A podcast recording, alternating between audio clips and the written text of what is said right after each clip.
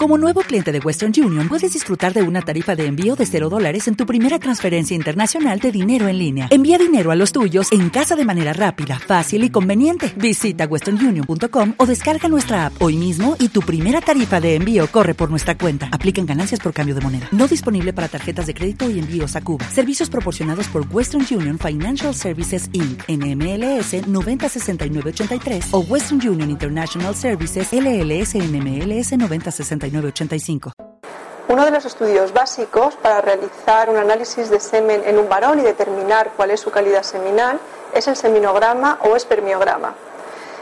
El estudio del eh, semen se realiza tanto desde el punto de vista macroscópico como microscópico.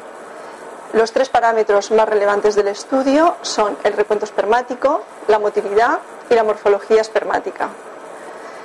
Los valores de referencia o valores eh, de normalidad han sido actualizados por eh, el último manual de la Organización Mundial de la Salud, publicado recientemente hace unos meses. En cuanto al recuento espermático, debemos eh, comentar que se considera un valor normal a partir de 15 millones de espermatozoides por mililitro de semen. En lo que respecta a la motilidad, la Organización Mundial de la Salud clasifica la motilidad según tres categorías. Los espermatozoides móviles progresivos, los espermatozoides móviles no progresivos y los espermatozoides inmóviles. El valor de referencia o valor de normalidad en cuanto a la motilidad eh, se considera a partir de un 32% de espermatozoides móviles progresivos.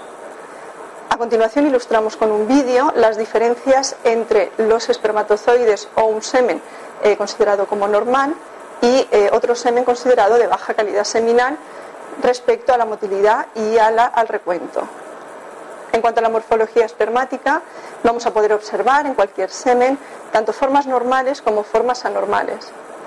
Las anormalidades pueden ser tanto de cabeza como de cola o bien combinadas.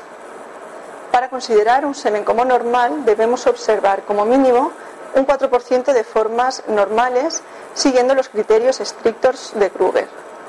Por todo ello, es importante eh, esta prueba, el análisis de semen, porque nos va a permitir determinar cuál es eh, la técnica de reproducción asistida más adecuada en cada caso. Sin embargo, los parámetros obtenidos a través, de un seminograma convencional no aportan una información completa sobre la capacidad fecundante del espermatozoide y su capacidad para dar lugar a un embrión sano y un embarazo evolutivo. Para un análisis seminal completo es necesario evaluar otros parámetros como por ejemplo la fragmentación del ADN espermático o el índice de anucleoideas en los cromosomas. En cuanto a la fragmentación del ADN espermático, se ha demostrado que los varones infértiles presentan un mayor índice de roturas en el ADN espermático y que esto puede tener un impacto negativo en las técnicas de reproducción asistida. Técnica que empleamos para medir la fragmentación del ADN espermático es el túnel que consiste en la incorporación de moléculas marcadas fluorescentemente en los puntos de ruptura del DNA.